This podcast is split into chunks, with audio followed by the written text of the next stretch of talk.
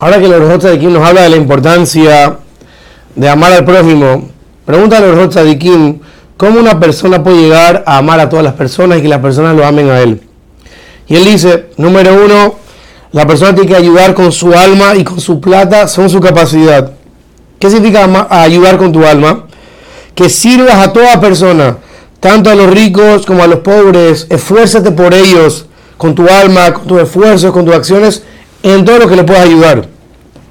Ayudar con tu plata, ¿qué significa? Que si hay una persona rica que necesita un préstamo, porque necesita el cash ahorita, préstaselo. Si hay una persona pobre que está apretado y no tiene para vivir, préstale la plata.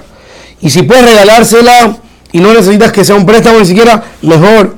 Y de vez en cuando, dice el Kim, mándale regalos a los ricos. Y sea una persona Batran Mishelja. Batran significa deja pasar tu plata, por así decirlo.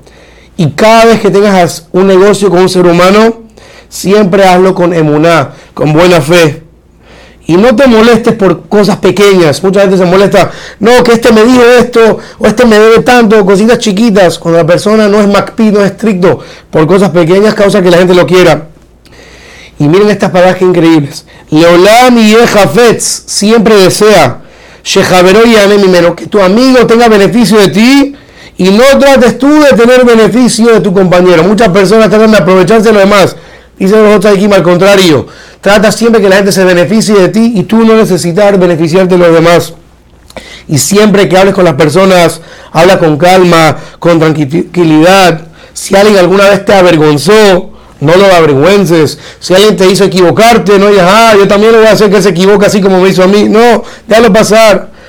Aguanta el yugo de los demás sobre ti y no seas pesado sobre los demás. Y no pelees con las personas y recibe a cada persona con alegría, con cara agradable y placentera.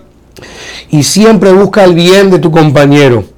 Y si ves que Hazel un compañero está triste o preocupado, trata de consolarlo, calmarlo y ayudarlo. Y si alguna vez una persona te revela algún secreto, nunca lo reveles ni siquiera si tu compañero te puso bravo. Muchas veces la persona dice, sí, yo sé cuidar un secreto, pero cuando alguien se te pone bravo, lo revelas. Ten mucho cuidado de eso. Nunca hables mal de nadie y no escuches a la gente hablando mal de los demás y te quedas callado. Siempre busca el mérito en los demás, si es posible buscar algún mérito.